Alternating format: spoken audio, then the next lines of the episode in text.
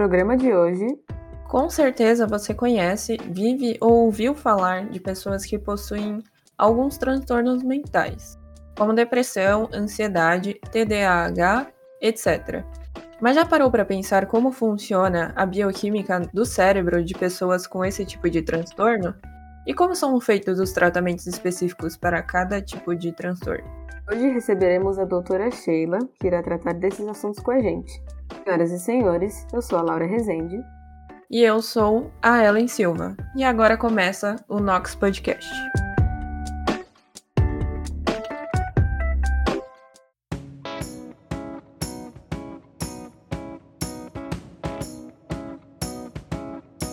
Nox Podcast é uma iniciativa de alunos do Instituto de Química da USP para levar ciência e o que anda acontecendo na universidade pública para todos, em especial aos não cientistas.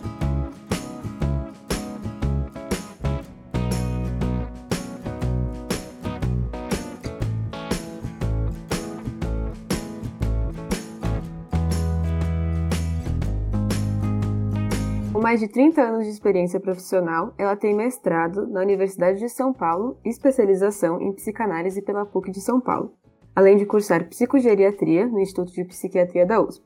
Com todo o prazer, recebo a doutora Sheila Rauk Barbosa. Boa tarde para todos e eu agradeço o convite e estou muito feliz aqui por participar desse podcast. A gente que agradece por você ter aceitado participar eu, particularmente, estou muito empolgada com essa entrevista. Então, Sim, eu também. É, um, é um prazer receber você aqui. Obrigada. E a primeira pergunta que a gente tem é: o que te levou a seguir a carreira da psiquiatria?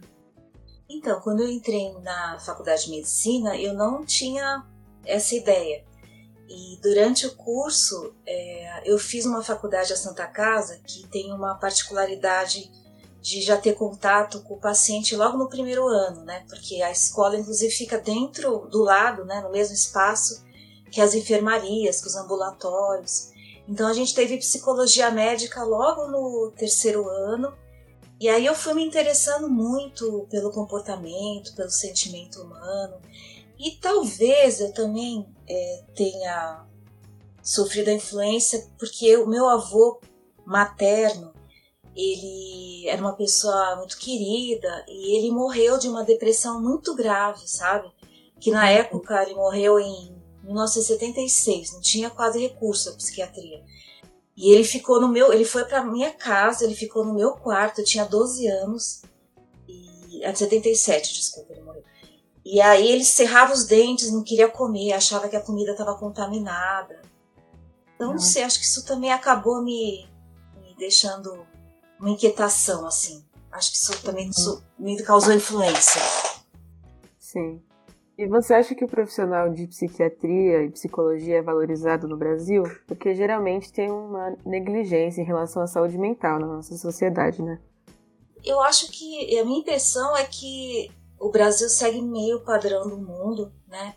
É, e há, eu acho que é, sim há uma, há uma uma falta de atenção devida, né? Mas por outro lado, é, se é que se pode falar que a pandemia trouxe aí, algum alguma, algum ganho, né? É, serviu para, pelo menos na minha área, as pessoas darem valor, porque um dos problemas que mais a pandemia trouxe à tona é são é, agravamento ou surgimento de problemas psiquiátricos, né? Principalmente ansiedade e depressão. Então, acho que nesse momento presente, isso eu vejo assim, o movimento até dos convênios criarem plataformas de atendimento. Embora eu acho que ainda tem que ter muitos avanços, eu acho que a gente está num momento presente de valorização dos profissionais dessa área, sim. E é, até tem estudo, é interessante, né? Porque até se eu já vi assim trabalhos, artigos, né? Quais são as profissões do futuro? E uma que, que tende a crescer cada vez mais é o profissional de saúde mental, né? Porque não é uma coisa que você pode automatizar, não é uma profissão que você pode automatizar, é, depende muito da relação é, humana, da, do contato, relação paciente-profissional, né? Então são aspectos assim. Tem muito de artesanal nessa área. A gente aprende, a gente uhum. estuda muito, tem muita teoria, obviamente, mas é, questão da empatia, isso é coisa que nunca vai poder ser substituído pela inteligência artificial, eu acho. Né? Espero que não. Não, eu achei interessante você falar, você falar isso, né? Até, até soltei um legal ali, porque a gente já ouviu muito falar que só quem ia para psicólogo ou psiquiatra era quem tava doido, né? E eu acho que a pandemia realmente veio para para mudar essa, essa ideia que a sociedade acaba tendo de pessoas que acabam se consultando com psiquiatra e psicólogo. Uhum. É, porque a sociedade, por outro lado, ela.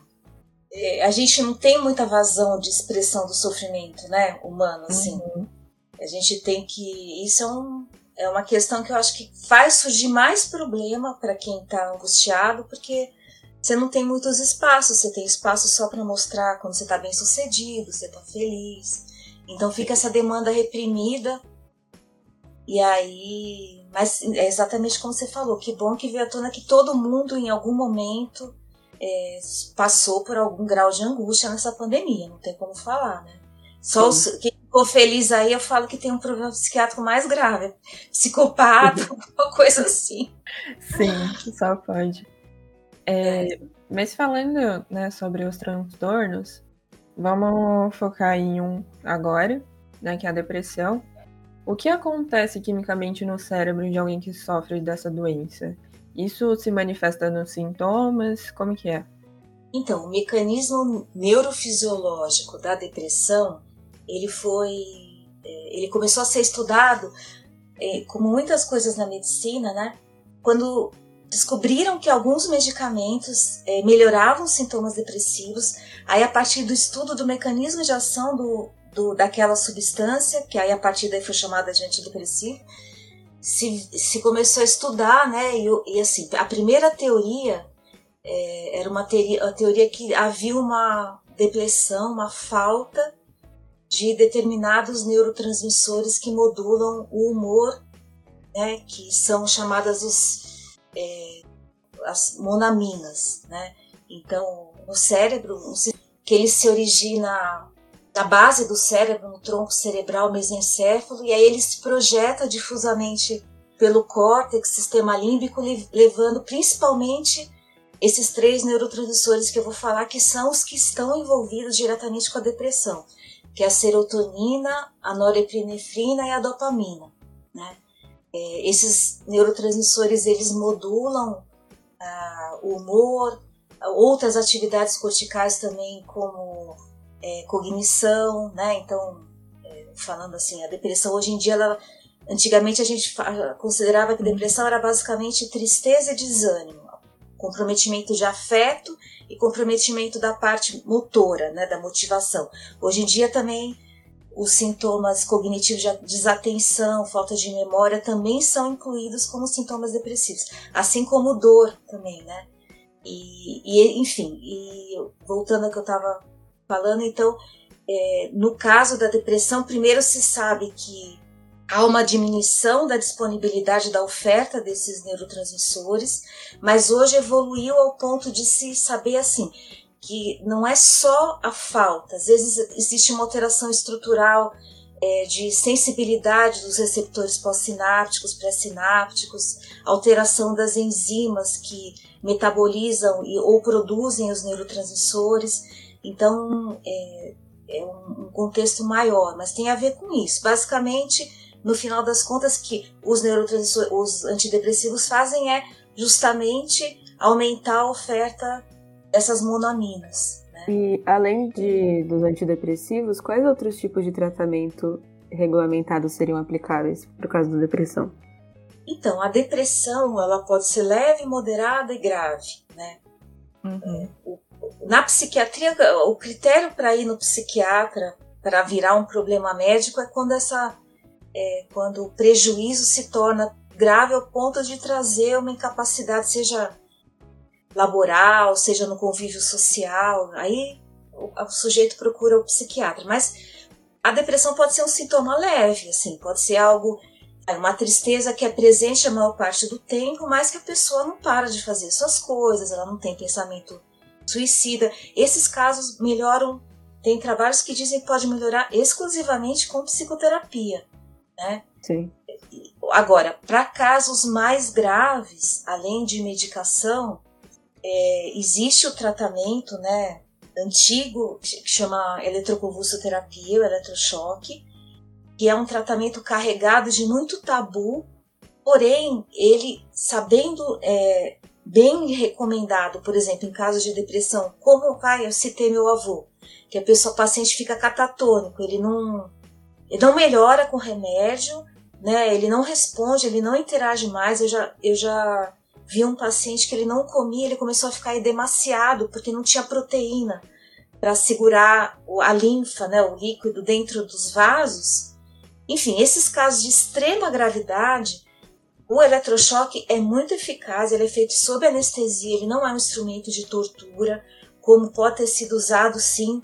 A psiquiatria, infelizmente, ela tem uma história onde ela foi é, usada de uma forma de perseguição, enfim, é, de uso desse, desse tratamento aí como objeto de tortura, mas hoje é, então, como eu falei, eletrochoque é, com anestesia, o paciente não sente nada, não percebe nada.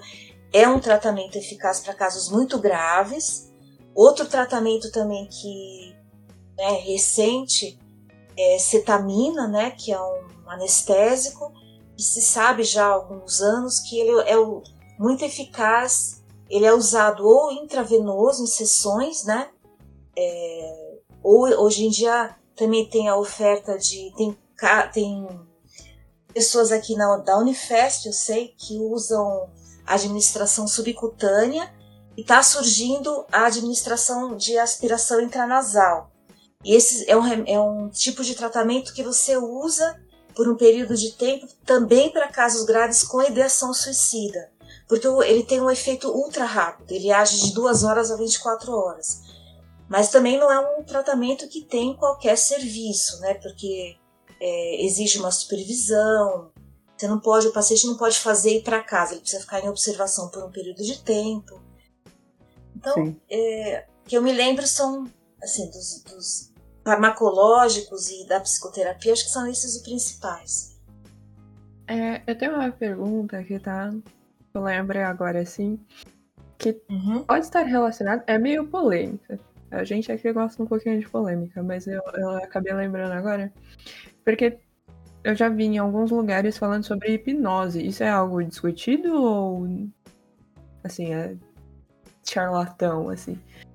A hipnose ela, ela existe desde a época do Freud, né? Uhum. O, o, Freud, particularmente, ele abandonou esse, esse tratamento porque ele, ele achava que o paciente precisava ter consciência plena do processo terapêutico para ele poder se reposicionar é, na vida, mudar de atitude. Não, não podia fazer isso no estado de, de consciência rebaixada.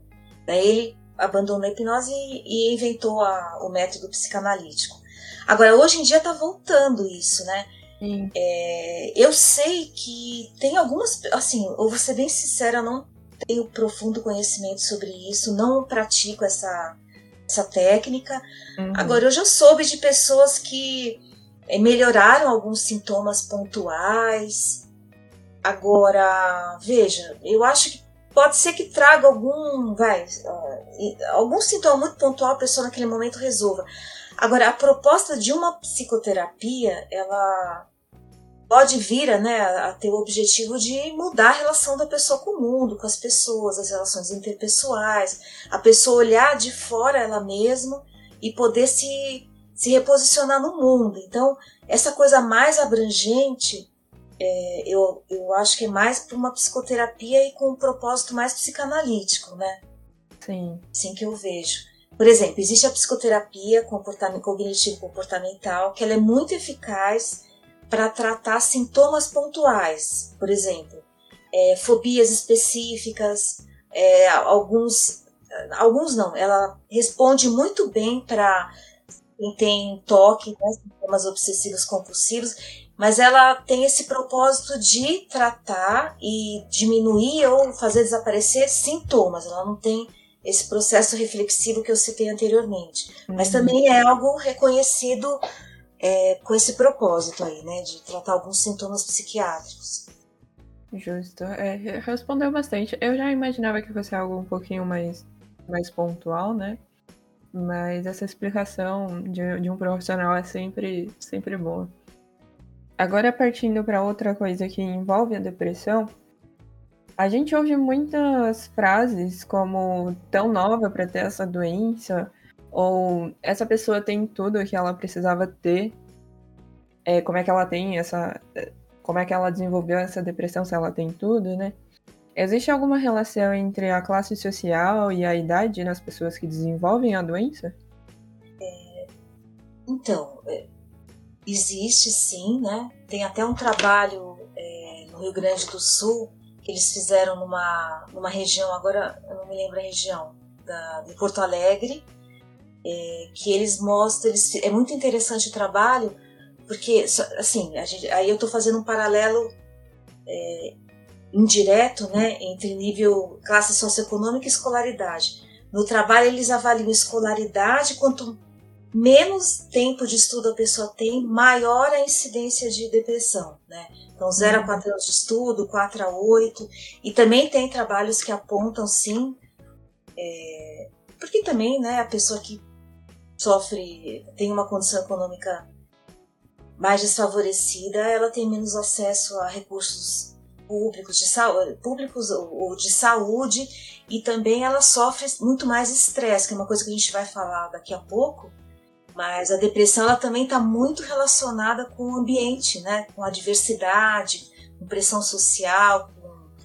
Então, seguramente está envolvido com classe social, sim. E em relação à idade, é, a depressão ela existe até na infância. Tá? Hoje em dia a gente infelizmente vê casos até de suicídio em criança, né? Então você falou ah, tão novo para ter doença, às vezes acontece na infância. Porém, a faixa etária onde mais é, tem uma, uma, prevalência maior é dos 40 aos 60 anos. Mas ela percorre todo, toda a vida da, da pessoa, né? Assim. E existe alguma relação entre a depressão e a ansiedade? Existem doenças que podem aumentar a chance de se desenvolver distúrbios mentais, como ansiedade e depressão? Olha, depressão e ansiedade, elas compartilham muitos aspectos em comum. Elas compartilham genes. Aliás, assim, os genes nas doenças psiquiátricas, não existe um gene para uma doença, naquela que a gente aprendeu na, no ensino fundamental, genética mendeliana. São vários genes, é, então são doenças multi estão envolvidos é, vários genes, mas a depressão e a ansiedade ela compartilha sim genes, ela compartilha evolução, por exemplo. É muito comum uma pessoa que ficou num estado ansioso, é, importante, não leve, por um período longo de tempo ela evoluir para um estado depressivo. Né? É, é, muito comum, a maior parte das depressões, onde a pessoa tem tristeza, desânimo, falta de concentração, a maior parte tem muita ansiedade. É, é, existe a depressão, onde a pessoa tem só desânimo, ela não está preocupada com o pensamento a mil, mas isso é muito incomum. E o terceiro aspecto que ia dizer é assim: os antidepressivos serotoninérgicos que aumentam a transmissão serotoninérgica são assim o isso é super bem estabelecido na psiquiatria. Eles tratam todos os estados ansiosos, todos, de forma bem eficaz, e eles são antidepressivos. Então, é, eles são até tem quem questiona assim, ah, antidepressivo mas trata ansiedade. Então, assim, a transmissão serotoninérgica está envolvida na ansiedade e está envolvida na depressão também. E, e esses, as pessoas que têm depressão ansiosa, depressão com sintoma ansioso, muitas vezes melhoram com esse mesmo grupo de remédio. A sigla é IR, ISRS, é inibidor seletivo, porque é, é no cérebro, né? Porque a gente tem serotonina no corpo todo, mas os antidepressivos agem no cérebro. Então é inibidor seletivo de recaptação de serotonina. Então, você usa o mesmo remédio para tratar depressão e ansiedade. Então, são muitas ah, coisas então tem a relação genética mesmo, né? É, e de fisiopatologia, né? De melhorando a transmissão serotoninérgica, você melhora o sintoma. Sim, me, identi me, identifiquei, porque eu tomo um remédio para ansiedade que é um antidepressivo. Então as pessoas se assustam. Elas ficam, como assim você tomou um antidepressivo? Tomo. É, e é, esses, esse grupo aí, inclusive, é o mais seguro dos remédios psiquiátricos. Não vicia, não dá grandes efeitos colaterais assim preocupantes, vai, não altera. Né? Isso raramente pode acontecer, mas em uhum. geral não dá. Não altera. Não dá arritmia cardíaca, não, não, não altera disfunção, não causa disfunção para o fígado, para o rim, então são remédios bem tranquilos. Sobre essa relação entre doenças e os distúrbios, tem como uma doença aumentar a chance de você desenvolver algum distúrbio mental? Olha, a doença, assim, o que, o que eu diria diretamente que a gente costuma é, pedir, né, no caso de depressão, é, são os hormônios, particularmente os hormônios tiroidianos, porque a tiroide ela produz então um hormônio que é como se fosse a bateria do organismo. Se ela diminui a produção. E isso é uma doença que, que é muito comum hoje na, na população geral, mais em mulheres, né, hipotiroidismo. Se a tiroide produz menos hormônio, ela diminui o metabolismo, aumenta o peso e causa sintoma depressivo, né? Também alterações hormonais, por exemplo, aí não é uma doença, vai. É quando a mulher tem menos estrógeno, então na menopausa, em fases do ciclo menstrual, no, no, após o parto, isso predispõe também a sintoma depressivo, então referindo a, a alterações hormonais em relação à depressão, né? E assim, hoje tem muito um, uma teoria, né, que fala que a doença, a depressão pode ser uma doença inflamatória. Ela está dentro é, de um grupo de doenças que são as doenças metabólicas, diabetes, hipertensão, hiperlipidemia, porque é, essas doenças, assim, elas alteram, elas aumentam o nível de cortisol circulante e isso predispõe a sintomas, assim, de, depressivos. Então, eu diria que são essas doenças e doenças, assim, aí na fase, é, particularmente na terceira idade, né, pacientes que têm sintoma doloroso, isso é super frequente a pessoa desenvolver depressão também, né? Então, assim, idoso com dor, demorando certo período de tempo, ele vai desenvolver sintoma depressivo. E doenças incapacitantes, obviamente, né, que trazem ah, doenças degenerativas, que a pessoa perde a liberdade, a autonomia, é muito relacionado à depressão também. É, você comentou um pouquinho sobre os genes, né, que envolvem depressão e ansiedade. Aí tocando um pouquinho mais na genética. Existe alguma predisposição genética para essas doenças ou não? Porque eu também já ouvi falando que é genético. Se a mãe tem, tem mais chance dos filhos desenvolverem as doenças. Uhum. Então, antes de eu falar da, do quanto é genético tal, eu queria uhum. fazer uma consideração assim. Hoje em dia tem o, o conceito de epigenética, não sei se você já ouviu falar, que é a questão de que a gente carrega uma carga genética que é transmitida na herança dos pais, enfim. Uhum. Só que cada gene ele guarda uma vulnerabilidade que também é individual de poder se expressar ou não conforme o ambiente que a pessoa vive. Ai, supondo, é, você carrega um gene para ter aumento de colesterol. Só que você vive lá no Japão, come só peixe, uma, é uma dieta super saudável, você não vai desenvolver isso, né? É, do, ou o contrário, vai, uma pessoa que tem um gene, isso a gente vê, né? A pessoa come é, super bem, é super regrada, faz atividade física, só que essa expressão do gene precisa pouca ambiente e a carga genética maior.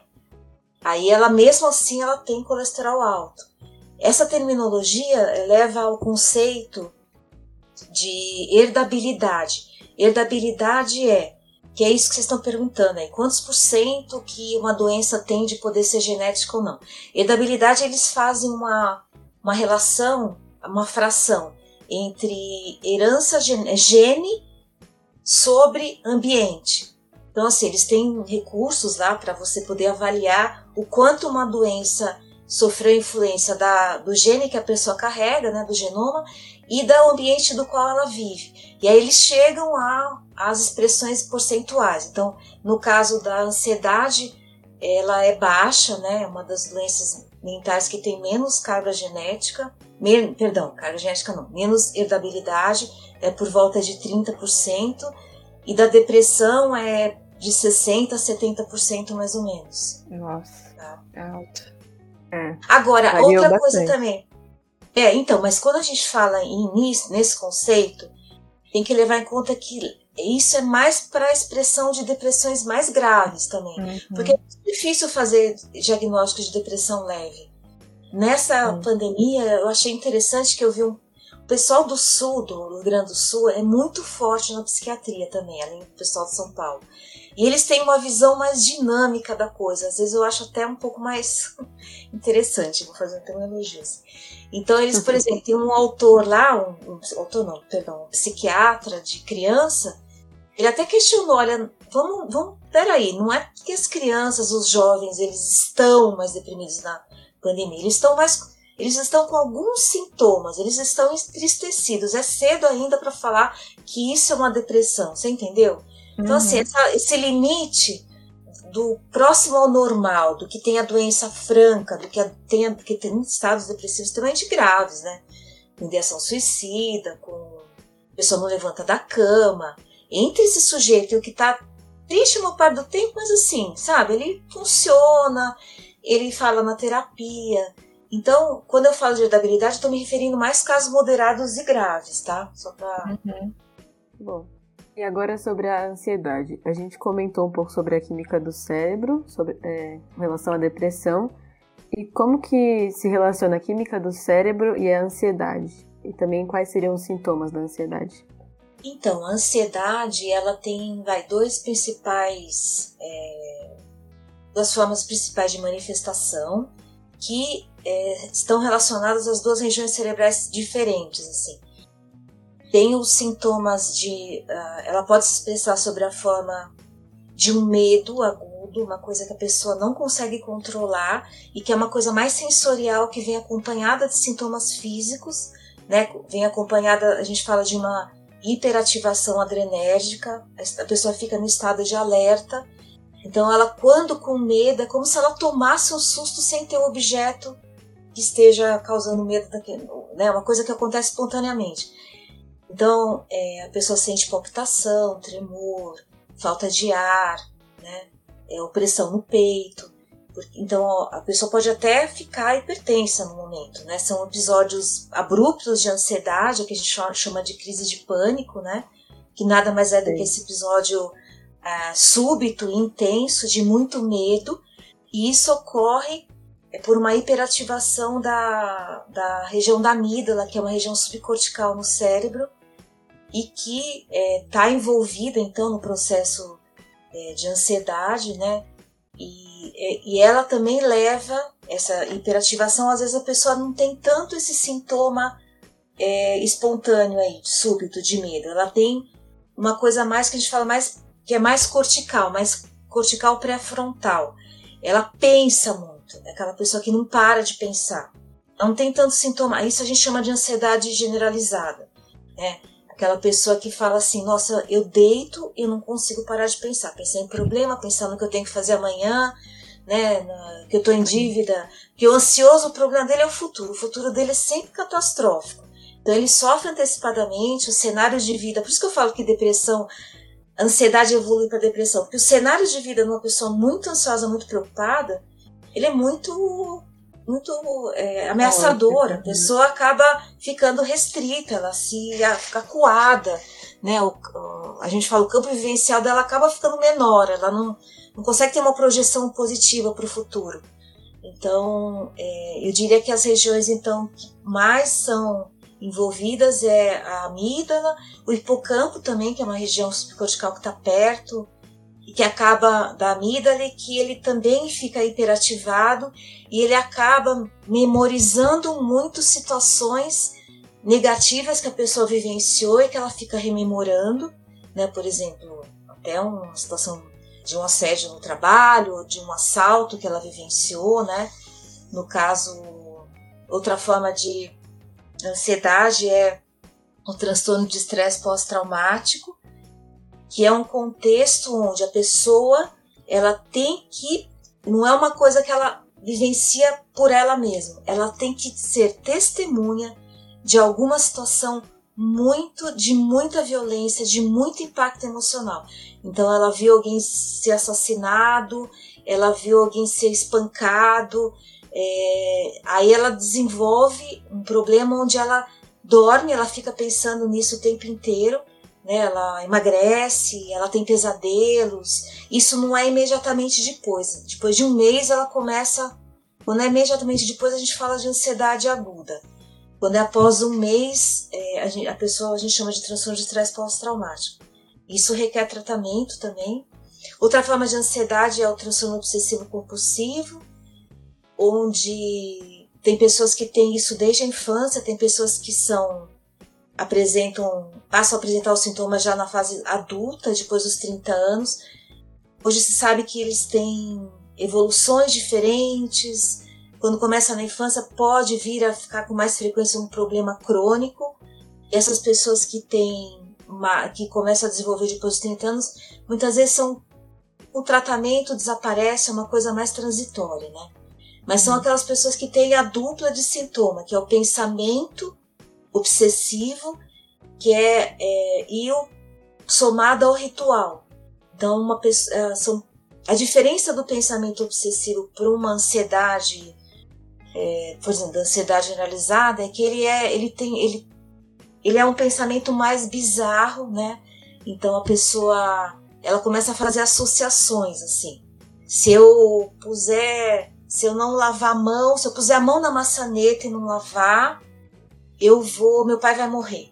Né? Então a, pessoa faz é, vínculos lógicos uhum. que para ela faz sentido, tem lógica, só que para o senso comum fica uma coisa muito bizarra. Então essas pessoas têm muita vergonha de falar nisso, têm dificuldade de buscar tratamento. Né? Isso é outra forma de. Que, que acaba sendo incapacitante porque às vezes as pessoas despendem muito tempo fazendo os rituais, tomando banho uma hora, lavando, verificando o documento dez vezes. Então a pessoa ela é super inteligente, capaz, só que a produtividade dela começa a cair muito.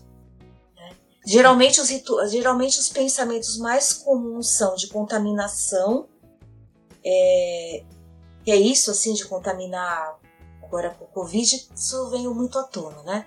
Antes era AIDS. É, mas assim, eu vou sentar no banco do ônibus e vou pegar AIDS. Sabe, o cara sabe que não contamina assim, só que ele fica com isso na cabeça.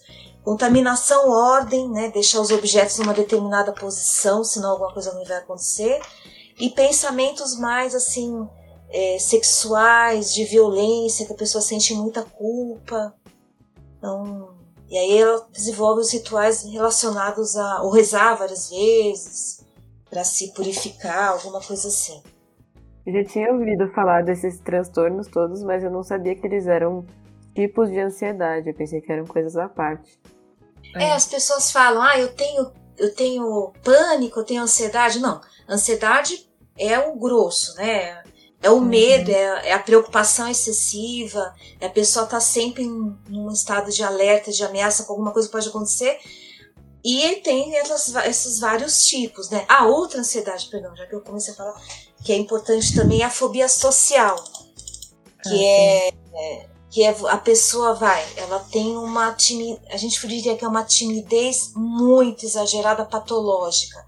Então a pessoa, se bem que olha, outro dia eu atendi uma moça que ela falou: Eu não sou tímida, sou super extrovertida. Só que quando eu tenho que falar em público, apresentar um seminário e ela vai ser, ela está prestando, ela tem que fazer monografia para uma prova de conclusão de curso de direito e ela vai passar por um monte de audiência. Então, assim, quando tem que falar em público, vem para o paciente a ideia de que ele vai ser julgado, que ele vai ser criticado. Então, assim, é um pavor diante do olhar do julgamento alheio, entendeu? É isso que está em voga, né?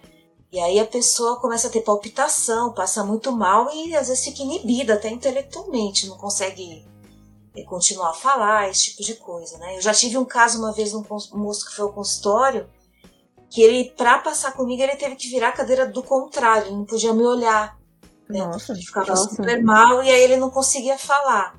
isso, tudo isso, todos esses problemas têm graduações de gravidade, né? Uhum. Eu, né? A gente fala do espectro dimensional, assim, entre o, entre o muito grave e o. Vai, entre o vermelho e o branco você tem várias graduações.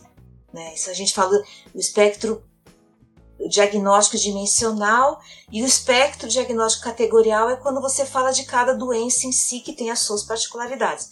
Ansiedade, depressão, esquizofrenia, dependência de drogas, né? É, então essa é categorial e dimensional. É, você comentou sobre toque, né? E eu acho que, pelo menos eu tenho visto muita gente falar que tem toque como se fosse algo relacionado à organização, né? Que eu acho que entra na parte do, dos rituais mais conhecidos pelas pessoas. Mas você já comentou que, que existem rituais meio meio estranhos, que podem parecer estranhos, né, para as pessoas.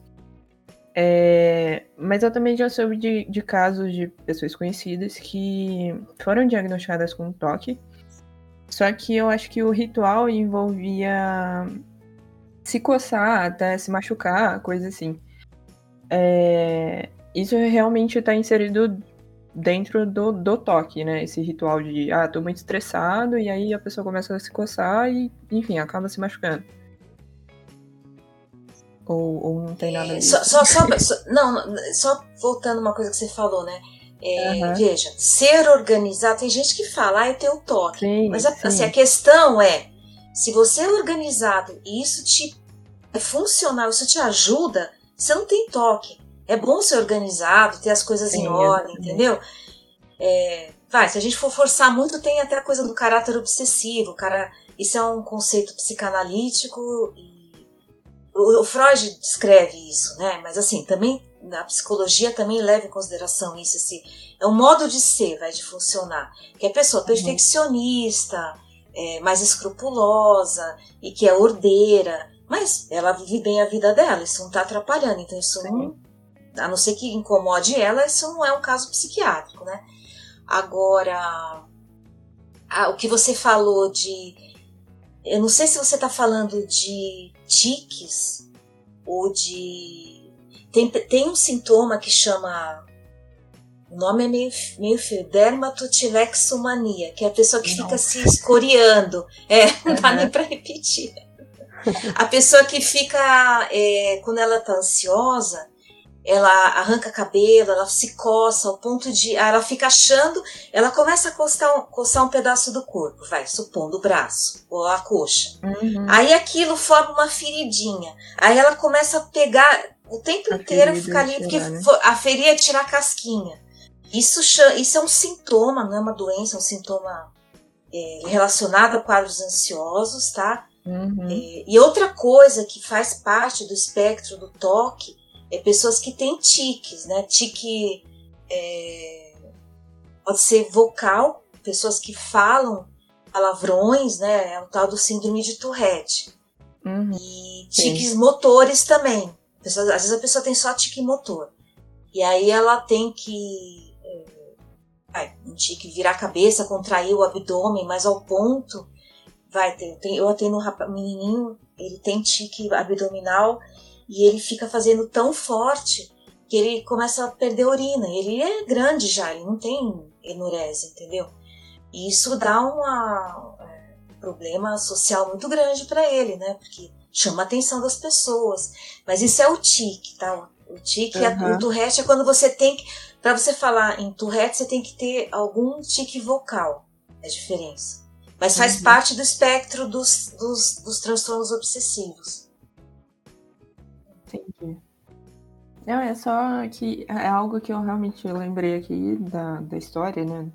Que eu ouvi. É sobre a pessoa ter sido diagnosticada com toque e tendo esses, esses problemas. É, Bom, a, a pessoa podia. Não, se ela caso, se ela fez a. Se ela associou o pensamento a um ritual de se, se, uhum. se machucar, aí a gente pode falar em toque também, né? Sim. Mas geralmente são esses que eu falei: lavar a mão, tomar banho demorado, colocar as coisas em ordem, rezar. Geralmente são esses tipos de rituais que são mais frequentes. É, e eu quis levantar também essa, essa questão, né, de realmente as pessoas é, acabaram pegando um termo de uma doença que é séria e usando para coisas que não são uma doença, né, que não atrapalham no dia a dia. Então eu sou muito organizada, eu tenho toque. Não é assim que funciona. Isso é, isso é bom de você ter esclarecido. É... Aí falando ainda sobre ansiedade, talvez sobre outros transtornos, a nossa rotina, principalmente quem é da capital paulista, né, que tem uma rotina louca, é... pode contribuir para o desenvolvimento dos transtornos? Então, aí a gente entra no aspecto ambiental, né, que é também, no, no, caso da ansiedade, como a gente falou que a, a herdabilidade é presente em só 30%, né, Uhum. O ambiente é super importante. Seguramente a gente está, no, no, meu ponto de vista, a gente está numa uma sociedade super ansiogênica, onde você tem que estar tá produzindo o tempo inteiro, aí que você é valorizado, você tem demandas né, de, de atenção celular, o telefone. A, que, agora com a pandemia as pessoas estão trabalhando mais, ficam em casa o tempo inteiro a gente o sono, né? As pessoas hoje o problema da nossa civilização atual gravíssimo também é insônia, porque ninguém tem tempo para dormir, né? Eu uma vez eu soube de uma técnica que alguns é, executivos desenvolveram que eles, em vez de eles dormir, vai, sete horas da noite, eles fracionam o sono durante o dia para eles poderem estar 24 horas ligado. Então vai, duas horas, quatro vezes por dia. Entendeu? Gente, é muito maluco uhum. isso. Entendeu? Então a gente, a gente tá numa sociedade que de fato, assim, fora os estressores sociais, questão da violência, né, o desemprego, é, isso que causa angústia, insegurança ao sujeito, né?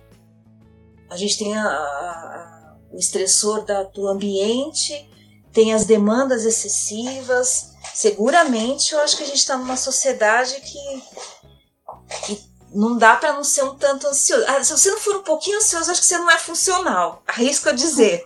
A questão é você conseguir deixar nisso no limite para você não sofrer, né? E para não uhum. se esgotar também. A gente tem muita preocupação. Sobre o que pode levar a desenvolver esses transtornos. O uso de drogas poderia ser alguma coisa que desenvolvesse? Então, é, sim, né? O álcool, ele leva o álcool usado de forma prejudicial, né? O alcoolismo, ele pode levar sim a sintomas depressivos. Inclusive, existe uma porcentagem muito grande de suicídio em pacientes alcoólatras. Tem um trabalho que fizeram, a USP fez, estudando casos do IML, de suicídio e eles, acho que em 2015 esse trabalho. E eles chegaram a, ao dado que 30% das pessoas que se suicidam têm alcoolemia alta. O que não quer dizer que todos são alcoólatras, porque tem uma, uma informação assim que a pessoa para conseguir se matar muitas vezes ela usa o álcool para dar mais coragem. Então, uhum. mas assim tem uma relação grande entre o uso de álcool e, e, e depressão, né? sim, e porque o álcool ele acaba alterando, né, o metabolismo, a liberação das, das bonaminas, como eu estava falando há pouco, além das, do prejuízo social, do, do, isolamento social que o alcoólatra acaba tendo, as perdas, tudo isso. Outras, outra droga, os psicoestimulantes, né? Então, vai, cocaína, medicamento para emagrecer, é, isso é super comum na psiquiatria, a pessoa tomar remédio para emagrecer e desenvolver depressão, ansiedade. É, no caso dos psicoestimulantes, é, que é cocaína, né, também leva a crises de pânico. Tem um, tem uma, um dado bem é, estabelecido que o uso de êxtase pode, a pessoa pode começar a desenvolver crises de pânico. Tá? Algumas pessoas têm essa predisposição e já a maconha está relacionado mais à esquizofrenia. Tá? É, acho que para depressão e ansiedade seria mais os psicoestimulantes e o álcool mesmo. É, a gente já comentou um pouquinho sobre o, a influência ambiental, né, que você trouxe, mas tem alguma influência sazonal nesses distúrbios ou não? Então, tem a chamada depressão sazonal, né? Que ela está uhum. relacionada a ter depressão nos períodos de inverno. Né? Então, final de outono, a pessoa já começa a ter é, a, né? a, a, depressão. Isso, uhum. isso, é mais, assim, isso é mais presente até nos, nos, nos, países de clima mais temperado, onde o clima é bem nitidamente. Eles estudam mais lá, mas tem sim. E hoje em dia, um, outro neuro. Esse não é neurotransmissor, é um neurohormônio, na verdade que está sendo estudado na psiquiatria é o papel da melatonina, não só no sono, né, que é aquele neurohormônio que a gente libera quando a, o, o, dia acaba, né, e quando não tem mais luz, aí ocorre a liberação desse neurohormônio.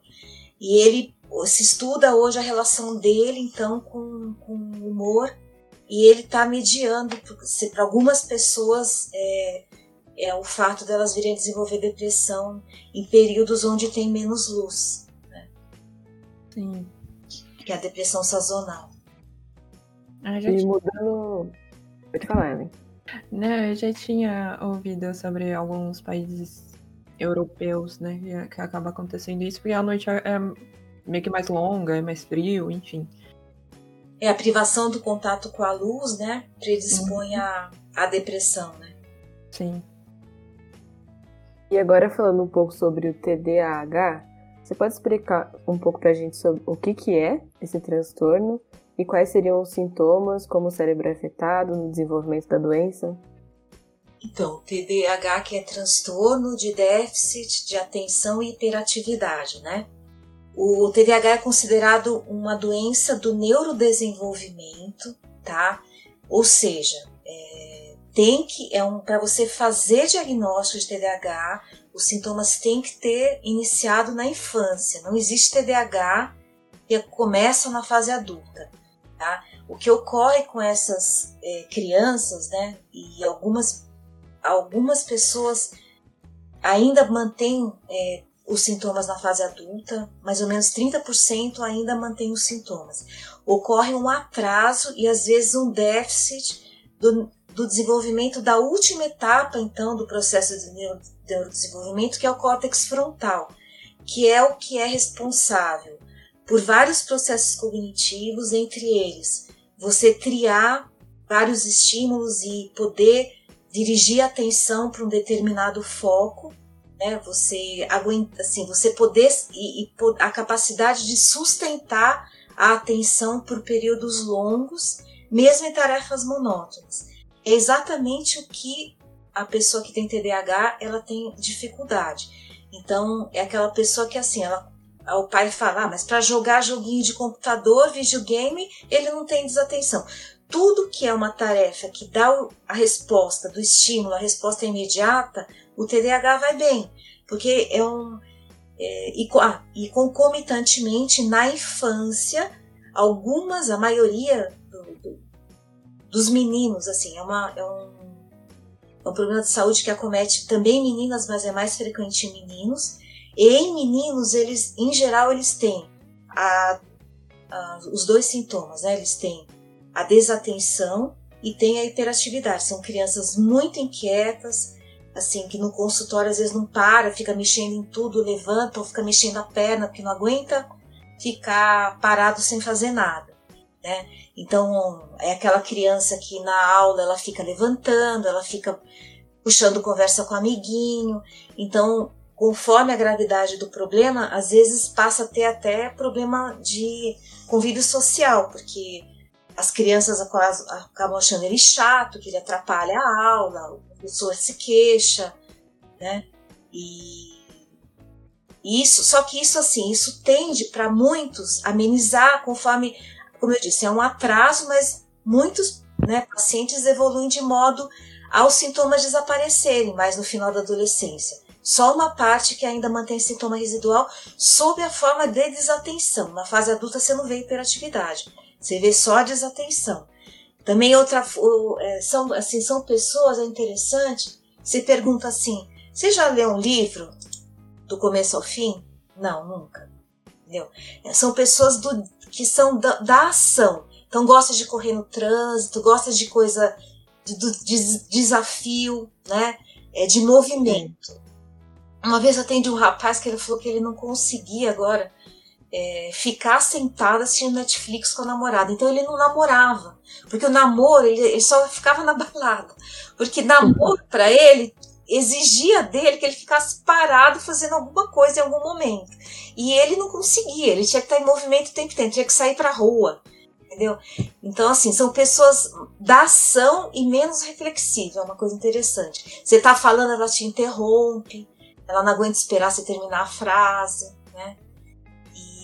E, e esses, esse problema, né, de saúde, esse déficit aí, o, de, de atenção e hiperatividade responde sintomaticamente, até o momento, o tratamento farmacológico, assim, é, para casos brandos, pode ser que uma, um atendimento psicopedagógico para criança, é, existe tratamento também é, de neuroestimulação cognitiva, é, pode ter algum efeito, mas casos moderados mais graves é, precisam de medicação. E as medicações que são eficazes são psicoestimulantes que aumentam a, trans, a transmissão noradrenérgica no cérebro, que é o que vai dar atenção. A pessoa tem. vai aumentar né, a, a função atencional da, do, da criança ou da, do adulto e a pessoa melhora. E, só que esses medicamentos até o momento não tem nem nada que diga que eles influenciam para trazer uma cura para o problema, entendeu? Eles agem enquanto está tomando. Parou de tomar, o sintoma volta, tá? Então são são medicamentos é, que têm apresentação de curta duração, de 4 horas, outros chegam a durar até 8 horas. Às vezes, quando o sintoma não é tão grave, a gente propõe tomar é, no dia no dia útil, né, dia que a pessoa ou tem que ir para a escola ou tem que trabalhar, que vai usar, né, o cérebro para cognição, enfim. E às vezes a gente propõe para não tomar fim de semana, quando dá, né? Quando a pessoa é agitada ou muito fora de foco e tem que trabalhar fim de semana também, ela faz uso contínuo. Mas uhum. é, esses são os tratamentos, é, o tratamento são esses, é, esse grupo de medicação. Sabendo que o TDAH é, é diagnosticado em crianças, né? Você mesma falou sobre psicopedagogia no caso das crianças. É, tem alguma relação com a genética? E genética, é, então, a herdabilidade é de 70%, é bem importante. Uhum. Já é um. É, já tá dos transtornos mentais um dos que tem mais componente genético, né? E a gente tem alguma explicação de por que, que a gente não encontra esse transtorno nos adultos, mas nas crianças? Então, porque como é um problema de neurodesenvolvimento, é, ele é mais conforme vai, porque assim, há um atraso e uma, um retardo do desenvolvimento, mas ele ocorre. Então ah, a tendência sim. é ir melhorando com o passar dos anos. Então, como eu disse, geralmente, na maior parte dos casos, Chega na fase adulta, a pessoa não tem mais sintoma nenhum. Ou tem alguma coisa muito leve que não atrapalha a vida dela. Mas 30% dos adultos ainda mantém sintomas numa intensidade importante para buscar tratamento. Entendeu? Entendi. É, agora mudando um pouco, né? Porque a, a questão do tratamento já foi abordada, é, vamos falar um pouquinho sobre esquizofrenia, que é um assunto também muito delicado, né? É, é um uhum. transtorno resultante de mudanças bioquímicas no cérebro também? Então, é, é só que aí o neurotransmissor que está envolvido é a dopamina, né? uhum. né? Então, isso também é bem estabelecido que você, ela acaba, a outra questão, a esquizofrenia hoje também é uma doença considerada do neurodesenvolvimento. É, tem trabalhos bem interessantes que mostram. Só que ela, em geral, é assim, ela, a criança nasce com a predisposição e ela, em geral, ela manifesta, os sintomas eclodem por volta dos 18 anos, na adulto jovem, tá? A grande parte das pessoas começa a ter sintoma por volta de 20 anos, enfim. E o que eu ia falar assim que tem trabalhos interessantes que mostram uma alteração já estrutural de imagem cerebral, né, ressonância, tomografia, que já mostram uma, uma certa atrofia cerebral bem no início da manifestação do sintoma. Entendeu? Então você vê que, ou mesmo antes de manifestar, se acompanha, porque é, tem, né, embora isso seja um trabalho muito caro, muito difícil de fazer, mas tem estudos populacionais que você estuda populações sem doença, né, desde a, a infância até a fase adulta e vai fazendo vários exames e vendo quando manifesta, é, como é que é, quando manifesta os sintomas e tudo isso, apresenta as alterações de laboratório. Então, por conta disso, assim, se vê que já tem alterações estruturais logo no início da doença. Então, é um problema considerado de neurodesenvolvimento e o que ocorre então é um excesso de, de transmissão dopaminérgica no sistema límbico que faz com que a pessoa desenvolva os dois principais sintomas, que é a gente chama de sintoma positivo, que é o delírio e a alucinação. Delírio em psiquiatria é uma ideia é, fantasiosa que não faz e que não que ninguém mais acredita, não é compartilhado socialmente a credibilidade daquela ideia. Só o paciente acredita naquilo. Geralmente o delírio esquizofrênico ele é de perseguição. Então a pessoa acredita que a, ela é seguida na rua, que ela estava na recepção esperando o médico chamar e as pessoas estavam falando dela é, que a buzina que tocou ali na rua é a polícia que está atrás dela, né? Então é, a pessoa se sente acuada, ameaçada e ela e, e ela também tem, né? É, isso é um, um sintoma que a gente em geral precisa para fazer diagnóstico de esquizofrenia, a não sei que tenha outros sintomas muito exuberantes, mas em geral é essa dupla é delírio e alucinação auditiva, não visual. E assim, o paciente ele tem que ouvir uma voz de fora, não é de dentro da cabeça. Porque você pergunta para a criança, crianças geralmente falam, eu estou ouvindo uma voz. Aí você fala, é mesmo? Vem de onde? Ah, então, vem dentro da minha cabeça. Você fala, então, não pode ser seu pensamento? Ah, é, sim, meu pensamento.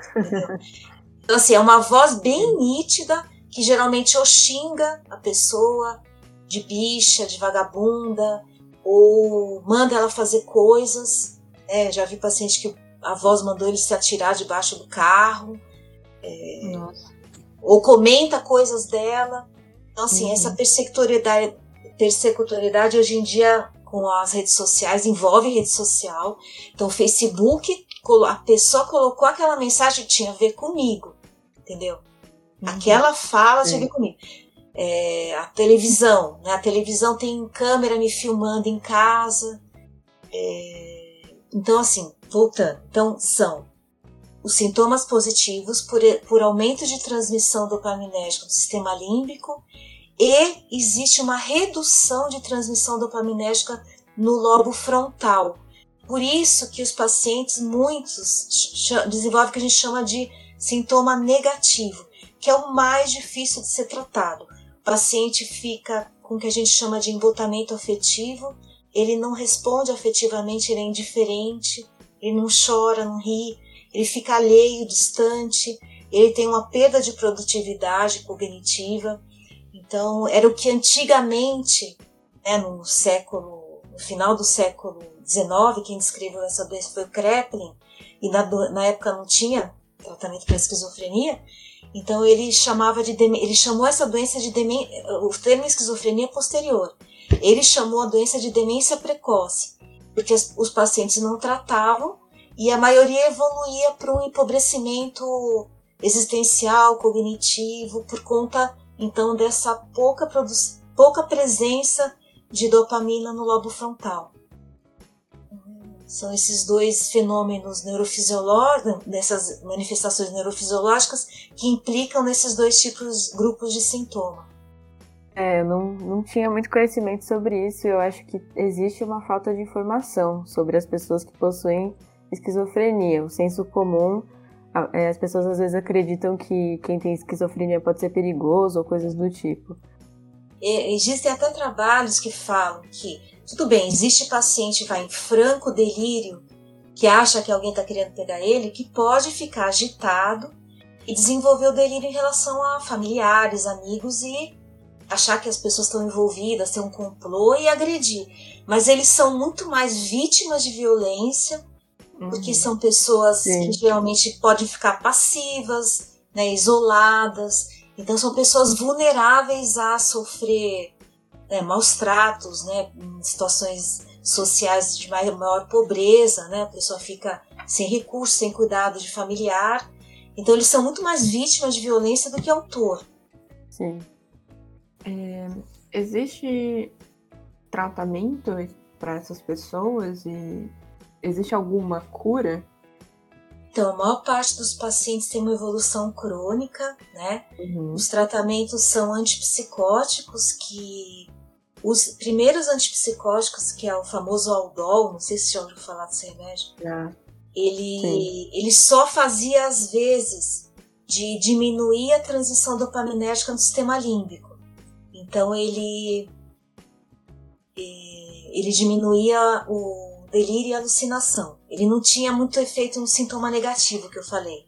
Uhum. Hoje em dia tem os novos antipsicóticos, eles trouxeram alguma melhora de qualidade no tratamento, porque eles, por outras ações, porque eles também interferem na transmissão serotoninérgica, é, eles tra podem trazer um leve, uma leve melhora do sintoma negativo. Não também isso é uma área na psiquiatria que ainda está muito aquém do que se espera, assim.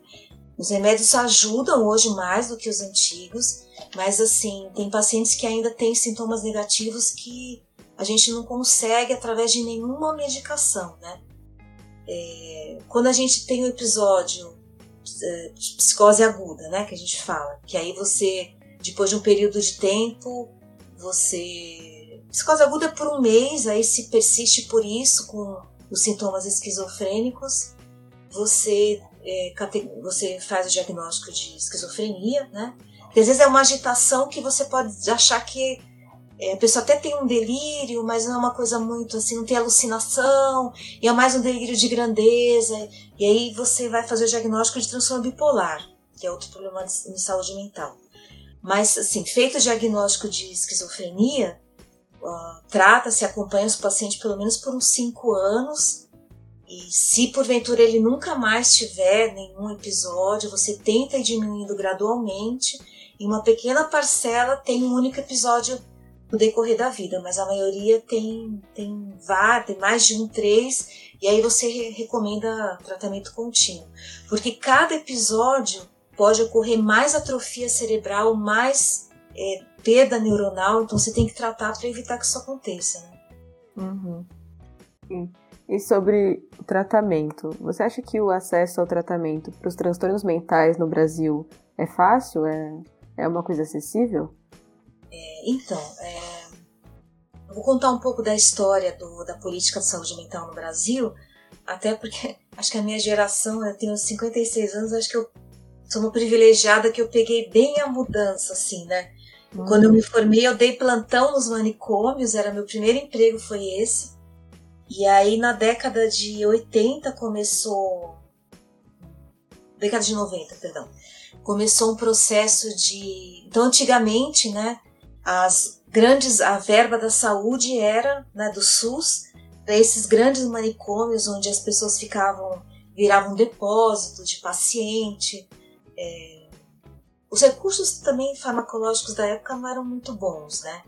Então, muitos pacientes cronificavam, eram abandonados pelas famílias. Então, tem paciente que virava morador, né? Franco da Rocha, é, era um lugar que teve muito paciente abandonado lá, né? O antigo Juqueri, Juque, que ainda existe, né? Mas hoje não é mais um manicômio, né?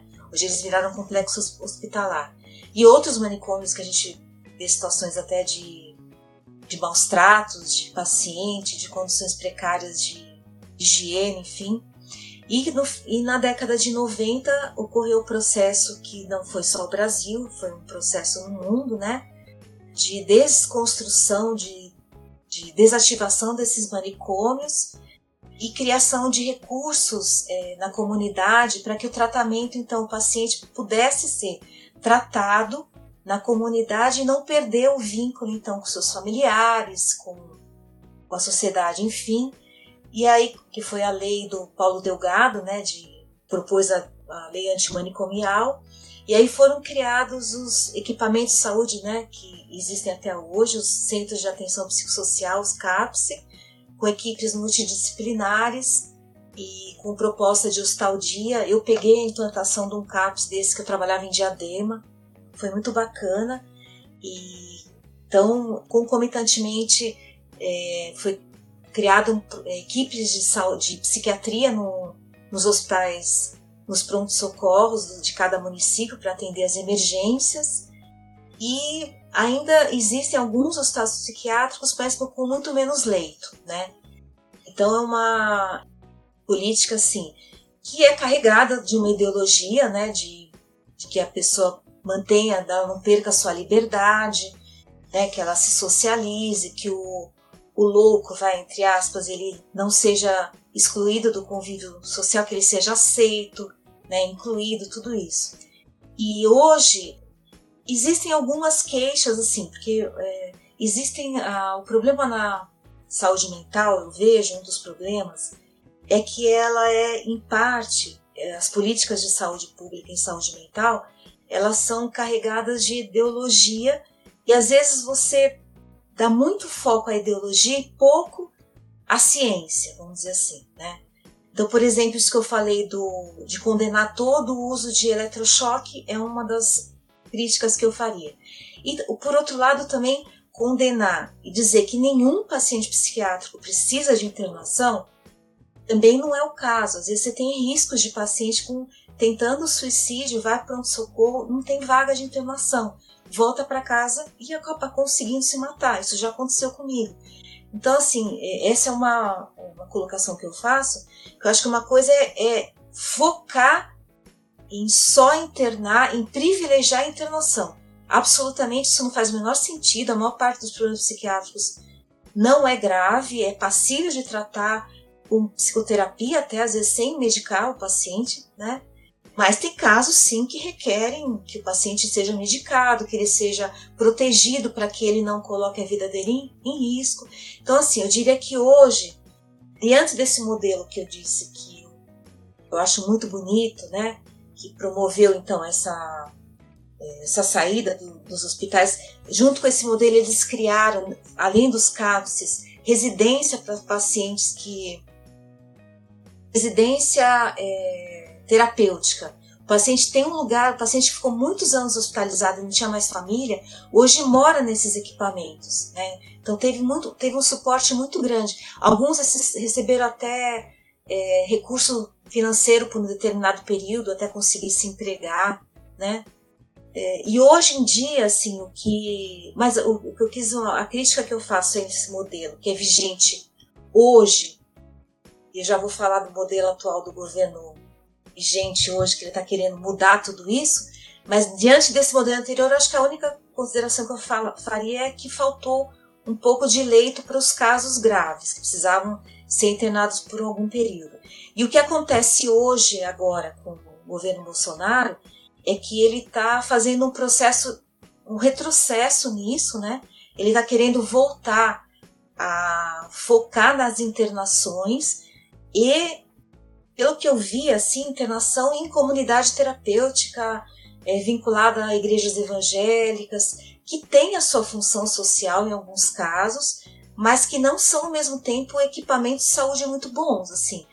Eu já vi muitos casos que não tem enfermeira direito, não tem médico, psiquiatra, e os pacientes ficam ali, às vezes sem remédio, só ficam a proposta de laboterapia, é algo interessante, mas também vai o viés ideológico aí, né?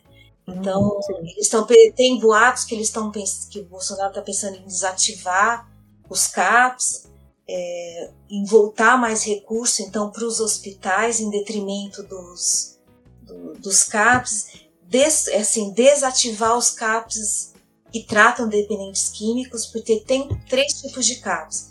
O CAPS adulto, que trata, em geral, transtornos de humor e esquizofrenia, de uma forma simples. O CAPS dependente, dependentes químicos e o CAPS de criança e adolescente. Então, é, a proposta é desativar os CAPs de dependência química, internar as pessoas, é, ele diminu afrouxou a, a possibilidade de, de internação compulsória, de você pegar uma, um usuário de droga adolescente e internar, parece que não vai mais precisar ter o aval do Ministério Público, já pode internar direto, que antes você tinha que passar, quando é internação compulsória, que é essa forçada, sem autorização do paciente, tinha que envolver o Ministério Público. Agora parece que não vai ter que me envolver mais. Então, assim, é, é, eu fico muito chateada e, e tem muitos psiquiatras que estão se manifestando, psiquiatras não, perdão, vários profissionais da área de saúde mental, aliás, menos os psiquiatras, porque infelizmente a Associação Oficial, a Associação Brasileira de Psiquiatria, está endossando esse movimento aí, que o, essa política do Bolsonaro. Mas assim, é, os psicólogos, enfermeiros, terapeutas ocupacionais e, e, muitos psiquiatras também, do qual eu me incluo, estão contra esse movimento, né? Uhum. Que aí é você trazer de novo, assim, porque o problema em saúde mental é você sair do foco de que aquilo é uma doença e transformar aquilo como um problema moral, entendeu? Ah, o cara é dependente químico, ah, ele é vagabundo, tem má vontade, vamos internar ele que ele só é um mal à sociedade, entendeu? Não vê aquilo no aspecto científico de que é uma doença e que você tem que sim responsabilizar o sujeito e não é excluindo ele do, do e tirando a liberdade dele quando, né, é, isso não é algo de extrema necessidade. Eu falo de extrema necessidade assim, porque quando que você interna alguém, o critério de internação psiquiátrico é risco de vida, ou a pessoa está colocando a vida dela em risco por tentativa de suicídio, o mais comum, né? Uhum. Ou quando ela está extremamente agressiva e batendo nos outros e colocando a vida dos outros em risco. Fora isso, é, a gente pode cair em arbitrariedades, né? Sim. Aí o que eu acho assim, eu acho que hoje eu ainda, embora eu tenha dito, né, que cresceu, acho que os convênios estão mais atentos para a importância da saúde mental, estão fazendo palestras nas empresas. Eu acho que ainda falta muito oferta de, de psicoterapia, né? É, tem muitas pessoas que têm demanda e não têm onde procurar. E faltam também equipamentos para. Acho que os dois polos, vai. Assim, acho que quase os mais medianos, que acabam melhorando com com medicação acabam tendo muitos psiquiatras, também nos CAPs, sabe? Eu acho que mesmo os CAPs acabam muitas vezes contratando mais psiquiatra do que ah, os outros é, profissionais de saúde mental, que são também extremamente importantes, que é o caso vai, de enfermagem, psicologia, terapia ocupacional, fonoaudiologia. Então é um problema que a gente tem na psiquiatria, de, assim, o risco de hipermedicalizar né, problemas mentais, quando muitas vezes podiam ter outro tipo de enfoque. Uhum. Acho Sim. que é as críticas que eu ainda acho que a gente está aqui. Bom, então acho que é isso. Acho que a gente vai chegando agora ao fim da entrevista. É, você gostaria de mandar alguma mensagem para os ouvintes, para os alunos e futuros pesquisadores, divulgar um projeto, uma rede social? O espaço é todo seu. Uma mensagem que eu acho que é muito bacana as pessoas terem interesse por esse tema a gente não tentar ver é, a saúde mental como um problema de dos doentes mentais, né? Eu acho que todo mundo já passou por algum momento de muita angústia, de medo. É, a gente precisa humanizar isso, ter empatia com isso, reconhecer que, que de certa forma eu diria até que para ter empatia na vida a gente tem que ter algum grau de angústia, sabe? Eu acho que não dá para você achar que feliz, assim, saúde mental é ser feliz o tempo inteiro. Eu discordo disso. Eu acho que a pessoa, se ela é feliz o tempo inteiro, ela está alienada para problemas sociais, ela não está sensível a problemas de pessoas que estão perto dela, às vezes até dentro de casa. Então, o que eu diria é para a gente sair do, do, da ideia de transtorno mental e pensar mais em sofrimento mental. A gente acolher mais as pessoas, procurar pessoas quando a gente não está bem, que a gente confie para poder se abrir. Porque assim, uma das teorias que se tem hoje, né, que é meio. Não é minha, está em tudo que é lugar, é que a gente tem mais sofrimento mental porque a gente não tem espaço de compartilhar. Porque as pessoas, por um lado, estão mais isoladas no seu mundo, né, atendendo a muitas tarefas, não tem mais aquele espaço comunitário de conversar com o vizinho, de ir para o clube, de fazer. Não é todo mundo que vai à igreja, né? Quem está dentro de um contexto, não faz só a igreja, mas assim, de algum espaço de convivência comunitária. Né? A falta de espaço comunitário causa muito problema mental. Acho que assim, as pessoas buscarem é, ajuda quando precisarem, através do diálogo, e se for o caso, através de um profissional, né, psicólogo, psiquiatra. Ah, a diferença de psicólogo e psiquiatra. Eu, eu iria primeiro para um psicólogo e, se for o caso, o psicólogo vai saber encaminhar para o psiquiatra. Né? Ah, eu tenho uma página no Instagram, no Facebook, é a doutora Sheila Alck, divulgar um pouco a minha página. Estou entrando para trazer essas questões sociais relacionados à saúde mental, em vez de ficar falando só de transtorno. Importante. Acho que é isso. Eu agradeço, eu agradeço muito a oportunidade. Gostei muito de falar, achei que eu ia ficar mais. É, mas não pode, eu ia ficar né? mais, mais fobia social, mas até que eu, que eu consegui me expressar aqui. Foi uma experiência muito legal. Eu agradeço vocês pelo convite. A gente. Exatamente, a gente que agradece, a gente gostou muito da entrevista, foi um bate-papo muito gostoso. A gente podia ficar aqui assim, por horas, porque é foi realmente muito bom aprender um pouco mais sobre né, transtornos mentais. Quem sabe a gente te traz de novo um dia. Já ficaria o convite. Tá jo... Opa! Legal, tá jóia. E sigam a Sheila no, no Instagram, viu?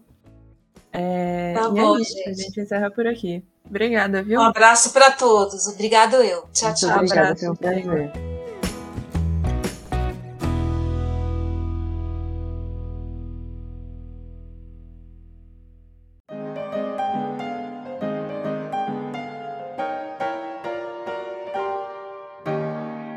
Sinusp Paulo Emílio, que é a sala de cinema aberta ao público da USP, irá promover uma mostra de animações de forma online através do seu canal no YouTube. A mostra terá como tema Nuestra América e exibirá animações que passarão por momentos históricos dos povos latino-americanos, revoluções e resistência popular. Os filmes ficarão disponíveis de 12 de julho a 15 de agosto. Siga a gente no Facebook, Twitter e Instagram, arroba NoxPodcast, e fique por dentro dos próximos episódios. Eu sou a Laura Rezende. Eu, Ellen Silva, e vemos vocês no próximo episódio. Tchau! Equipe. Locução: Alexandre Dolivo, Gabriel Santiago, Ellen Silva e Laura Rezende. Redação: Ana Amaral, Andressa Levi, Mariana Teixeira, Igor Castelar e Nicolas Mariano. Edição: Pedro Sabanai, Kaique Grabauskas, Christian Hurtado e Pedro Silveira. Artes gráficas: Christian Hurtado, Ellen Silva, Isabela Lourenço, Kaique Grabauskas, Laura Rezende, Marcelino Moreira e Vida Vieira. Administrativo: Edgar Brown, Felipe de Souza Silva e Gabriel Santiago.